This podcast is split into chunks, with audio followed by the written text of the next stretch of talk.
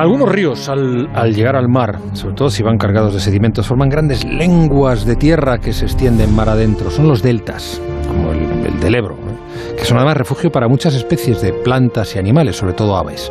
Bueno, pues esta semana, en su apariencia, don Alberto mm, quiere hablarnos de un delta que está a mil kilómetros del mar más cercano. A mil kilómetros, eso es tierra, ¿eh? Alberto Aparicio, buenas noches. Hola, hola Juanra, muy buenas noches. Esto tiene truco, ¿no? Me vas a decir que es que el delta está en Marte o algo así. no, no, no, no, no, no hay trampa, no hay trampa ni hay cartón, Juanra. Tampoco, tampoco es que tenga truco porque es un delta de un lago, que también podría ser, porque también hay deltas en los lagos. Este es un auténtico delta dentro de un continente y está aquí en la Tierra. Os voy a contar dónde, pero espera antes que Belda me dé una musiquita de ríos, por favor. Qué bien. Que se sitúen los oyentes en África del Sur, en un país que no suele salir en las noticias, Botswana, que es un país sin costa. Nos rodea una llanura cubierta de hierba, con algún árbol un poquito achaparrado.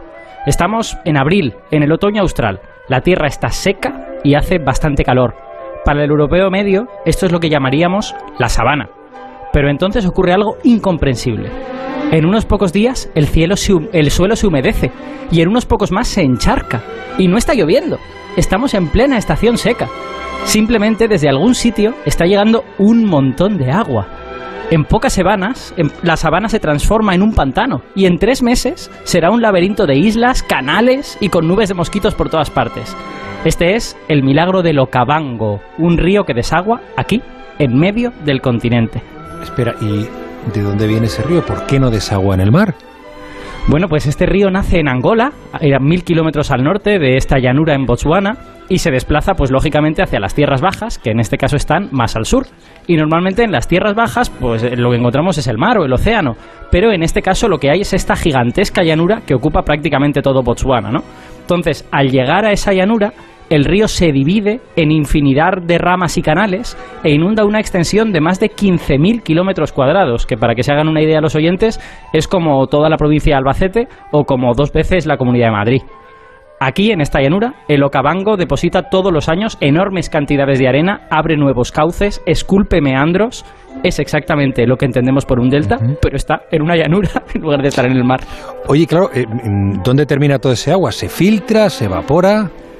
Pues literalmente las dos cosas ocurren, ¿no? El, delta del Okavango tiene esta característica tan especial porque toda esta agua que, que, trae el río no logra resistir al clima, ¿no? Llega, lo inunda todo y en unos meses el sol del trópico evapora todo y las cosas vuelven a tener de nuevo el aspecto de una sabana, ese aspecto así como seco. Y esto en realidad no es tan raro, lo que pasa es que no es extremadamente común, pero hay otros ríos en el mundo que se secan antes de llegar al mar, muchísimos de hecho, hay muchos que son estacionales, pero hay otros que simplemente están todo el año y se secan.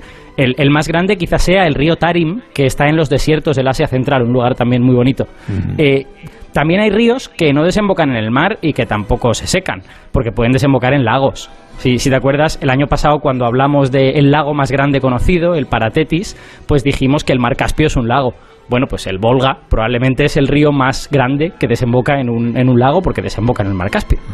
Pero el Okavango opta por la tercera opción, ni una ni la otra. No llega al mar, pero tampoco se seca sin dejar rastro. Termina aquí, a mil kilómetros del océano, pero no sin antes producir uno de los espectáculos naturales más alucinantes del planeta, transformando una sabana en un vergel. ¿Y, y por qué eso ocurre ahora, en concreto en el mes de abril? Bueno, porque es cuando llega la crecida, la crecida del Okavango, ¿no? En, en, Angola, que es donde nace, las lluvias son especialmente intensas en el verano austral, en enero-febrero, ¿no? Y el agua tarda mes y pico en bajar, en recorrer esos mil kilómetros y llegar a Botswana. Eh, en realidad el Okavango tiene un delta que es perpetuo, que es muchísimo más pequeño, eh, pero en la desembocadura en la llanura esa parte está siempre llena de agua porque el Okavango siempre lleva algo de agua. Pero cuando llega la crecida, la crecida del verano, inunda una región que es tres veces más grande. Y es un fenómeno que podríamos comparar a la crecida del Nilo, ¿no? que fue muy famosa y muy importante históricamente, pero en este caso es sin salida al mar. Eh, y eso creará unos ecosistemas que no existen en ningún otro sitio, claro. Va, desde luego, desde luego. esta, esta inundación eh, mediatiza por completo toda esa llanura, ¿no? Hace que miles de animales se muevan, o bien para buscar el agua, muchos de ellos, o bien los que no les gusta tanto el agua para subirse a las islas, ¿no? Y huir de, de ese agua que está llena de parásitos y de otras cosas. Pero eh, leyendo sobre esto me ha encantado descubrir que hay dos animales, dos, que hacen lo contrario. No es que el río les afecte a ellos, es que son ellos los que condicionan al río y los que le dicen al río lo que tiene que hacer. Y además, uno es muy grande y otro es muy pequeño. Tiene mucha gracia. Con el grande no tenemos muchas opciones. Extinguido los dinosaurios, me queda el elefante. Pues efectivamente aciertas, es el elefante, porque además el, el elefante en África es muy importante. Parece increíble, pero los elefantes literalmente esculpen canales en este delta del Okavango, porque es una llanura tan extremadamente plana que la capa de arena que deja el río puede tener apenas un metro de altura, ¿no?